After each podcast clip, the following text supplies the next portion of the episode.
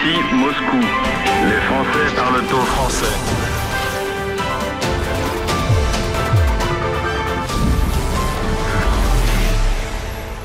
Ici Moscou, les Français parlent au français, les francophones parlent aux francophones. Bienvenue dans notre nouvelle émission sur RT en français.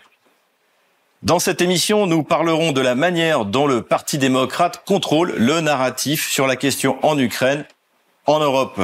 Nous reviendrons aussi sur le revirement soudain des experts militaires sur la guerre en Ukraine et sur l'apologie du terrorisme sur les chaînes de télévision françaises.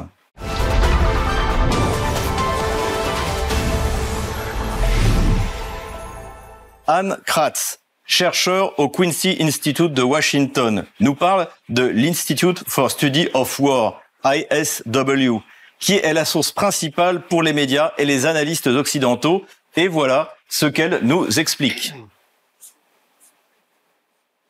Il y, a, il y a des voix. Il y a, vous savez, il y a beaucoup de luttes de pouvoir en ce moment aux États-Unis sur cette question. Il y a l'Institut pour l'étude de la, de la guerre Institute for the Study of War, dont, qui contrôle le narratif d'ailleurs il faut le souligner, de cette guerre dans toute l'Europe. Mais il ne contrôle pas le narratif de la guerre aux États-Unis. Ce n'est pas une organisation gouvernementale, l'Institute for the Study of War. C'est une organisation qui est composée strictement de néoconservateurs ultra, ultra et qui ont poussé les Ukrainiens, qui poussent toujours les Ukrainiens à se battre jusqu'au dernier, à reconquérir la Crimée et à se battre jusqu'au dernier. Cette organisation a ses partisans au sein de la Maison Blanche en la personne de Victoria Nuland, qui est sous-secrétaire d'État euh, aux affaires européennes.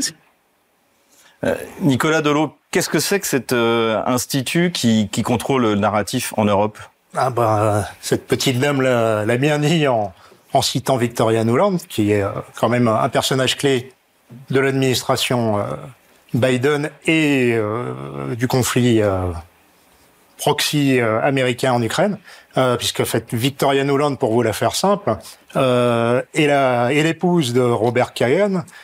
Robert Kagan est le beau-frère de Kimberly Kagan, qui elle-même dirige l'Institute for the Study of War. Autrement dit, c'est une c'est une affaire de famille euh, totalement néoconservatrice, totalement liée au Parti démocrate.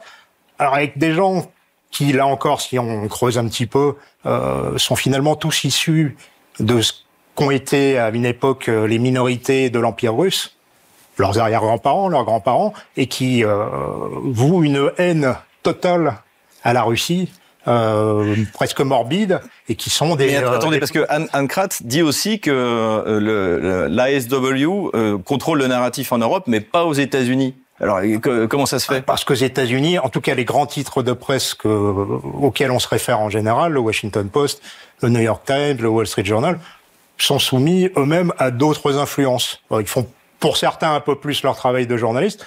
En France, euh, on peut pas dire qu'il y, ait vraiment de journalisme.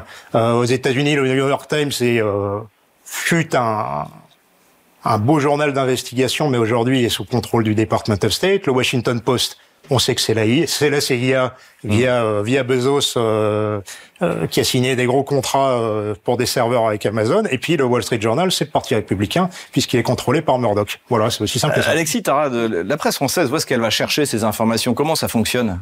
Alors en fait, il faut rappeler que concernant les informations, nos médias ne sont pas présents sur le front. Donc en fait, ce que font tous nos médias français, c'est qu'ils s'alimentent en dépêche par ces trois grandes agences internationales que sont Reuters, euh, Associated Press et euh, l'AFP. Et ces trois agences internationales elles-mêmes ne sont pas sur le front. Donc qu'est-ce qu'elles font? Elles utilisent en fait des sociétés locales, ce qu'on appelle des fixeurs, qui eux sont sur le front, qui vont prendre des informations et les relayer donc à ces trois grandes agences internationales. Or, la problématique, c'est que ces euh, fixeurs, ces organisations locales, souvent sont des ONG qui sont financées par des open donateurs. Donc on a l'information qu'on mérite. Laurent Braillard, vous avez été euh, grand reporter euh, dans le Donbass. Vous, vous les avez croisés, les, ces sources-là qui alimentent euh, les médias français? Alors moi, j'ai été moi-même, j'ai moi-même fixé des journalistes. bien sûr, j'ai eu des rapports avec eux. Ce qui était assez marrant, c'est que, par exemple, je vais citer Gulliver Krag, qui voulait absolument venir dans le Donbass et moi je lui et qui et qui me demandait France 24, c'est le journaliste de France 24, voilà exactement. Ça et sa réponse euh, avait été mais non, je viendrai pas avec vous euh, sur le front. Je ne peux pas y aller. Et même si je voulais écrire ce que je vais voir, je ne pourrais pas. Voilà, donc tout est dit. Et ça rejoint un petit peu euh, ce qu'a dit notre ami Alexis. Fabrice Sorlin, pourquoi est-ce que ça sort maintenant? Euh, Parce qu'en fait, euh, l'ASW, ça fait ça fait plus d'un an et demi, enfin depuis le, le 24 février, que c'est utilisé comme source d'information, et on commence à dire la vérité sur LCI. Seulement maintenant. Pourquoi maintenant? Eh bien, parce que euh, la vérité euh, sur le terrain commence à sortir. Euh, il est aujourd'hui impossible de cacher euh, que le fait que l'armée euh, l'armée ukrainienne rencontre des gros problèmes. Euh, on a tous pu lire le- l'interview de Zaloujny euh, dans le journal The Economist. C'est quoi C'est la dictature du réel en fait qui s'impose. Voilà, exactement.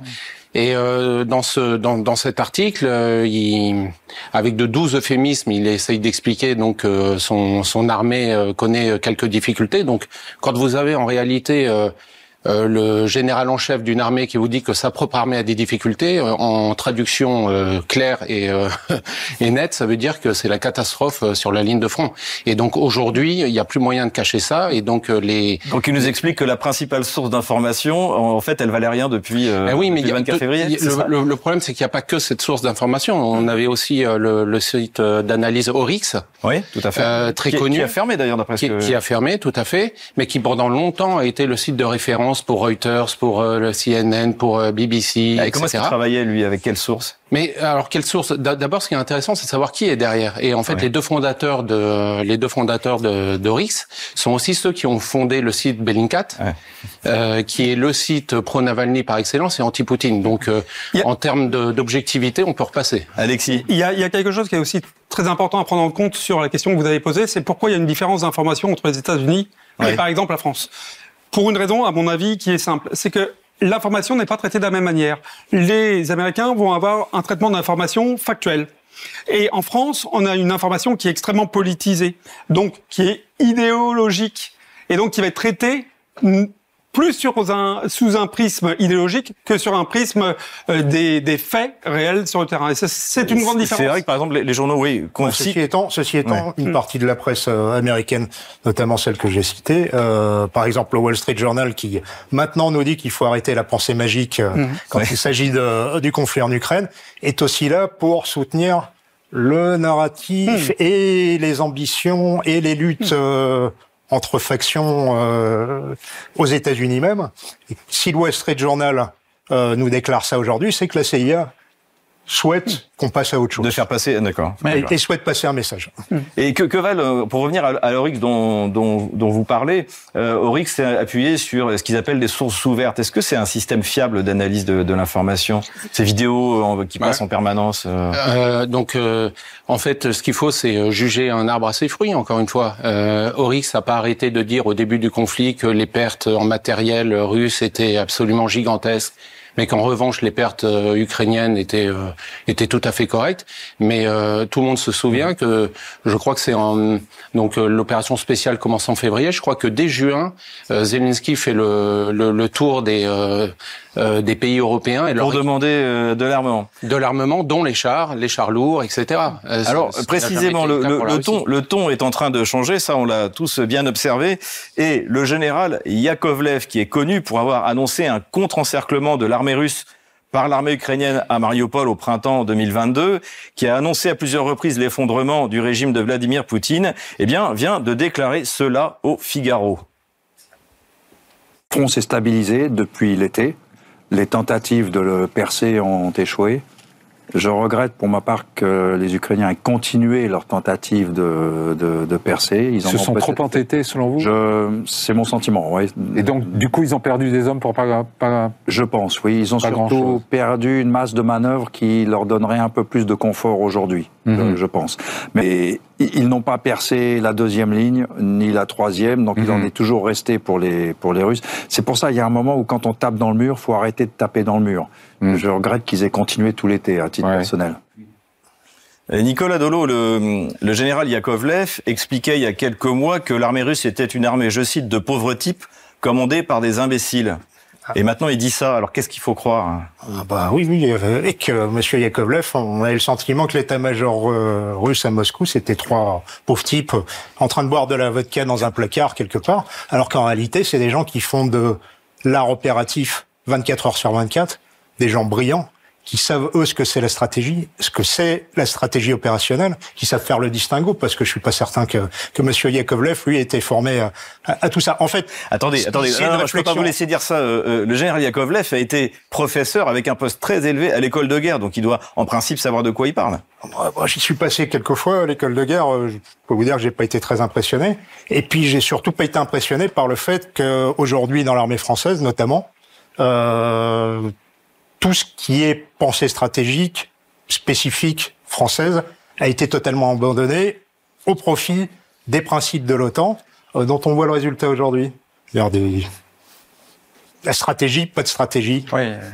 On attaque et puis on voit, on voit, on voit ce qui, on fait de la pensée magique et on voit ce qui, ce qui va arriver. Moi, ce qui m'impressionne, euh, c'est que les Russes, notamment l'armée russe, parlent beaucoup moins, ne nous, annon- ne, nous annon- ne nous annoncent jamais, d'ailleurs on le regrette quelquefois, de grandes offensives qui vont les amener jusqu'à Kiev, jusqu'à... C'est rien, c'est le silence le plus absolu. Alors que d'autre côté, on a euh, un contraire, euh, un Zelensky qui nous annonce qu'il va, euh, ou un de ses conseillers qui nous annonce qu'il va prendre un café euh, en Crimée, euh, aurait dû prendre un café en Crimée cet été. Comment vous expliquez ces deux approches différentes? Ben, c'est en fait effectivement euh, l'armée russe, euh, c'est une armée qui privilégie l'action.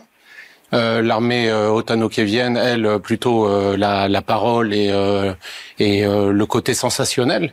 Mais en réalité, comme le disait très bien Nicolas Dolo, l'état-major russe a un plan, a une stratégie. Ils suivent cette stratégie depuis euh, le, dé- euh, le début. Ils la mettent en place lentement mais sûrement et avec toute son efficacité.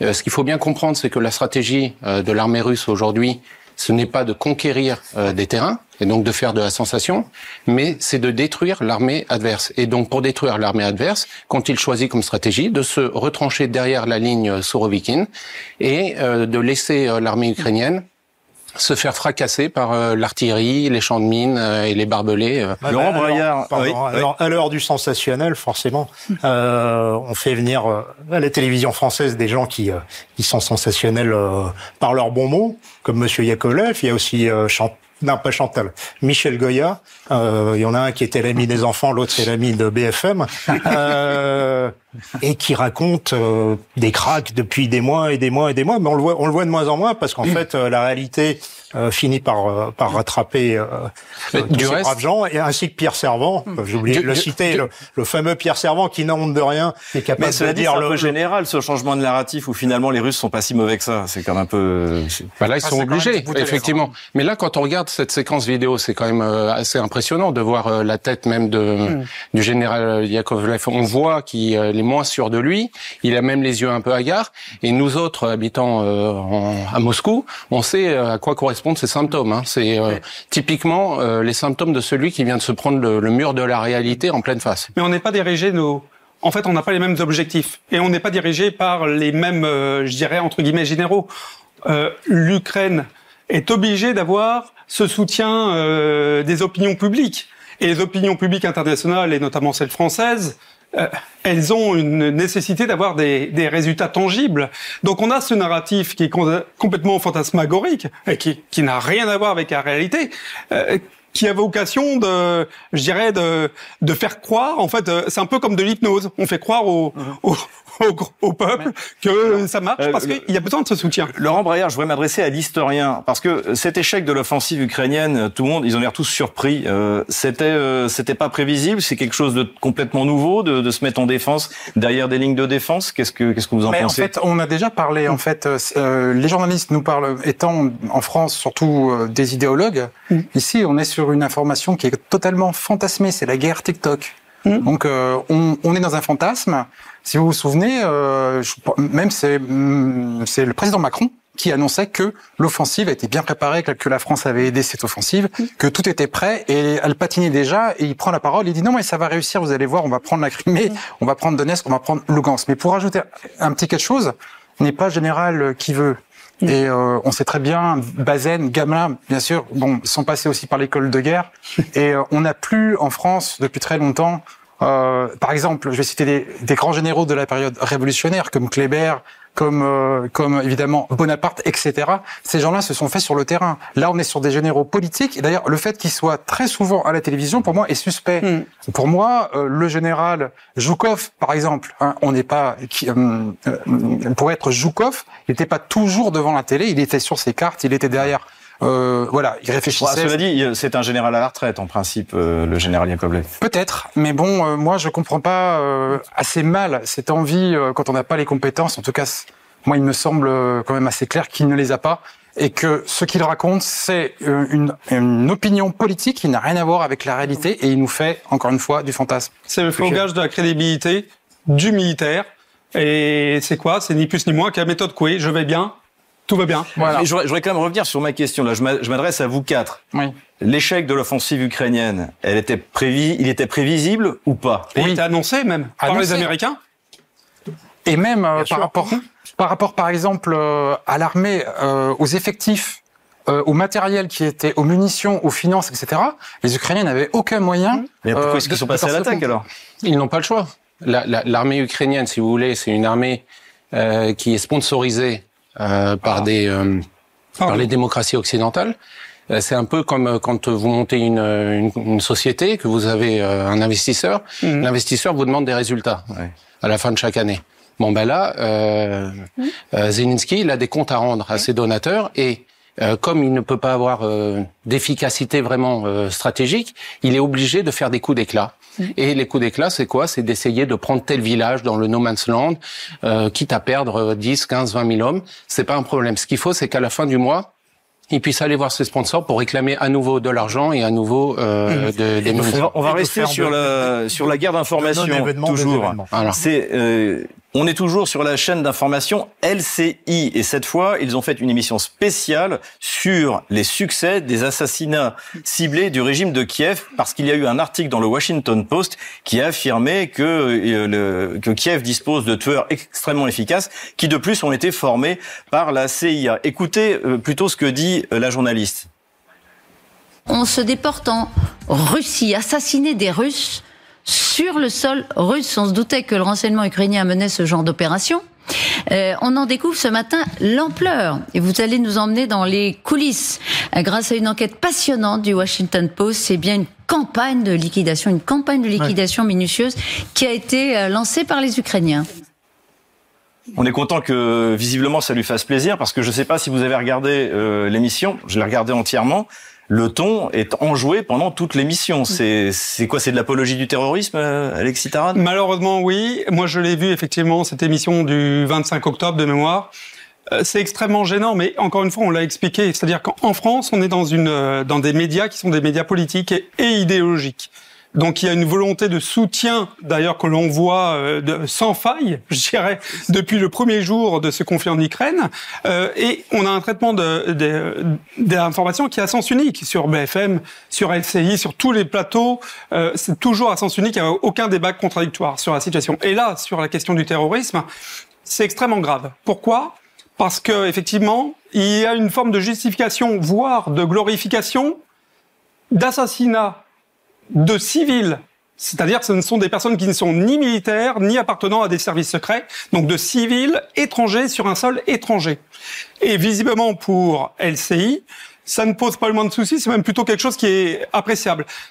Et ce qui me pose souci, c'est que ce genre d'acte terroriste, c'est exactement finalement euh, ce qu'a fait Al-Qaïda euh, euh, avec le 11 septembre, c'est l'OAS et après le FLNC en France, euh, c'est nos actes euh, terroristes islamiques post-2010 en France. C'est du terrorisme. Et le bandérisme étant un terrorisme, si nos médias, euh, par défaut de condamnation de ces actes graves, deviennent du coup des complices de cela, parce qu'ils incitent, en diffusant dans les médias euh, de manière positive ces actes, ils incitent l'Ukraine à aller encore plus loin. Nicolas Dolo, pourquoi est-ce qu'on en arrive à célébrer euh, ces victoires-là, euh, donc l'assassinat de Daria Dugina Parce que- euh, parce qu'on n'a rien d'autre à se, mettre sous la dent. En fait, le, le conflit est à sens unique, euh, c'est manifeste, et maintenant encore plus que- qu'auparavant. Euh, donc on se satisfait, c'est la, c'est la victoire du pauvre. Hmm. Si on veut en quelque sorte, ce sont les armes du pauvre, euh, le terrorisme, et c'est la victoire du pauvre.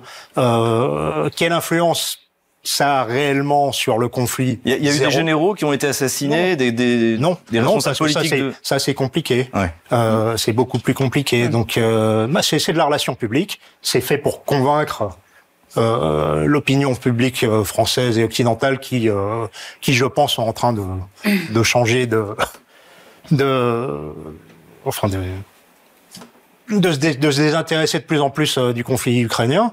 Euh, c'est- voilà. Et donc il faut lui vendre encore quelques vendre victoires, quelque euh, un missile qui tombe en Crimée sur un bateau, euh, Exactement. n'importe quoi vendent- plutôt que parler de la ligne de front. n'importe- quelle prise de Un tracteur polonais. d'un village. Mais, polonais. mais attention, à aucun moment, on, ce- j'ai utilisé le mot assassinat, c'est du terrorisme, c'est de l'assassinat parce que ce n'est pas un acte de guerre. On ne tue pas des militaires, c'est pas dans le cadre d'un conflit. Ouais. On tue des civils euh, avec euh, qui n'ont pas de responsabilité politique. qui n'ont aucune responsabilité dans le conflit. Quand, quand on envoie un drone qui tombe sur une ferme, le fermier euh, n'a aucun rapport avec la guerre. Donc c'est vraiment la. Finalement, même quand bien même euh, euh, il touche euh, des cibles militaires, en règle générale, il touche des cibles faciles, Ouais. euh, peu, peu, peu ou pas défendues, euh, coordonnées. Mais Les coordonnées étant bien évidemment communiquées par euh, par les services occidentaux. Euh, on fait du beau, on fait du bid- du big badaboom, mais ça sert à rien militairement. Laurent Braillard, je m'adresse à l'historien. Euh, on a l'impression que le terrorisme, c'est quelque chose de parfaitement assimilé par le, le, le le régime qui vient euh, aujourd'hui. Euh, Qu'est-ce que ça veut dire? C'est c'est culturel Mais on l'a dit seulement en citant le nom de Stepan Bandera. Puisque à l'époque, euh, ils font euh, dans les années 30, donc euh, ils luttent contre la Pologne parce qu'ils sont occupés par la Pologne, enfin occupés. Voilà, et ils ont été jusqu'à assassiner le ministre de l'Intérieur polonais à l'époque. D'ailleurs, Bandera est condamné à mort pour euh, cet acte et d'autres. Donc le terrorisme bandériste euh, est historique et c'est vraiment le début de l'histoire ukrainienne.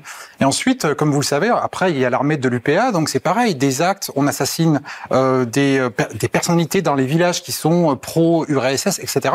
Ça c'est dans l'histoire de l'Ukraine et on le retrouve après le Maïdan, on le retrouve pendant le Maïdan, on retrouve des journalistes qui sont assassinés, Oles Bouzina, etc., Cheremiet et, et bien d'autres encore. Et ce qui est ici très grave, c'est qu'en fait, euh, le, la bandérisation de la France est en cours.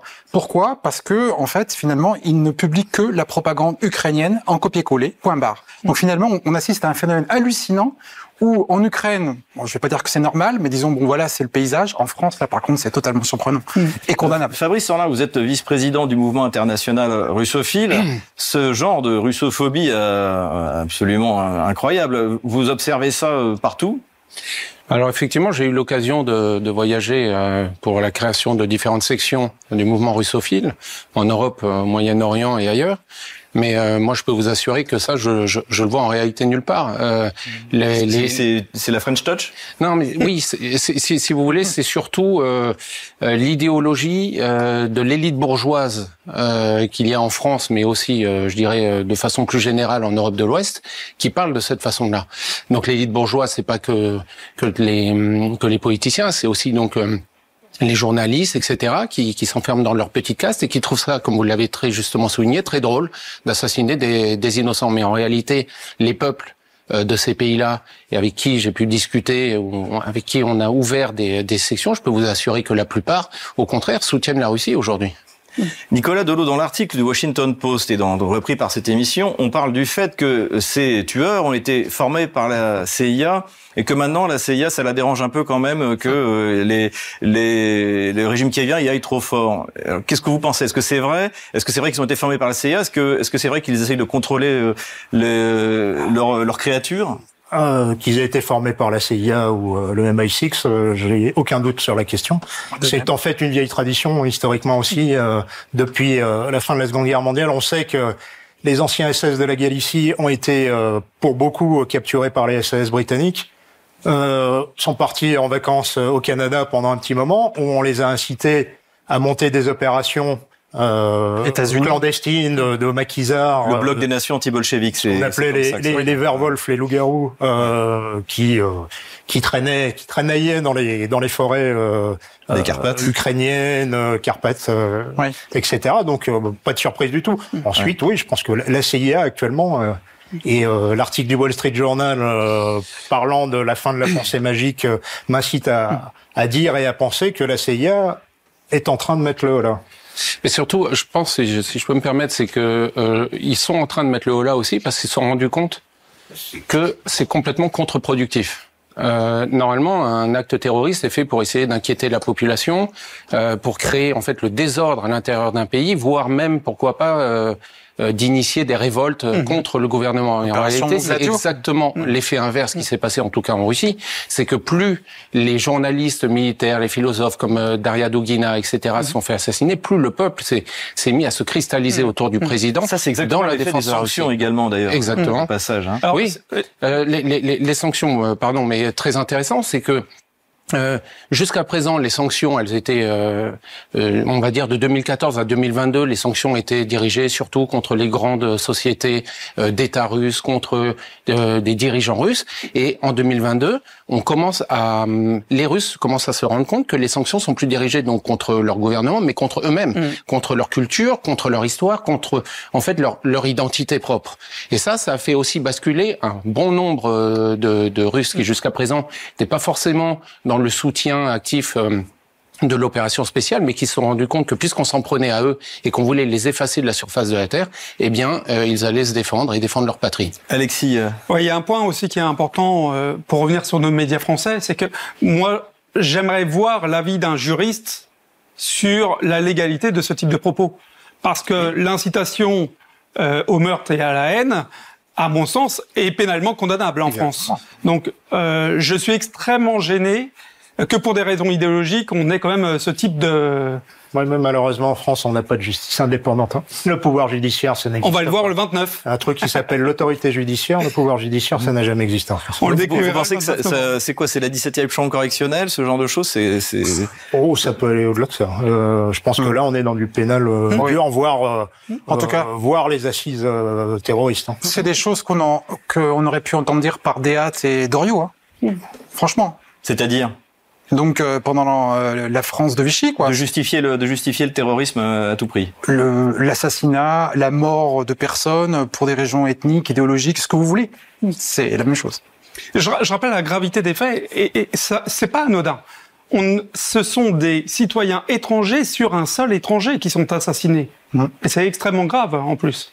Mais ça veut dire que là, euh, enfin, je m'adresse à tous les quatre. euh, c'est- ça va être l'escalade dans le terrorisme parce que si c'est proportionnel à la défaite militaire, d'après ce qu'on observe aujourd'hui sur la ligne de front, ça veut dire qu'en fait, finalement, on, on fera de moins en moins de la guerre et de plus en plus de C'est- terrorisme. Ça, je crois qu'ils sont au courant de ça. Non, Les autorités russes sont au courant de ça depuis le tout début, puisque un de leurs objectifs, euh, c'est quand même la dénazification et donc euh, l'idéologie qui va derrière, euh, qui est celle du terrorisme et du bandérisme. Et donc, euh, et ça risque de, les tensions risquent effectivement de se cri- cristalliser encore plus, mais c'est ce qui motivera encore plus euh, la Russie et l'armée russe pour aller euh, et atteindre euh, tous ces objectifs. Merci, merci à tous d'avoir participé à cette euh, émission et merci à vous de l'avoir regardé. Et je vous dis à bientôt sur Ici Moscou. Les Français parlent au français, les francophones parlent au francophone sur RT en français.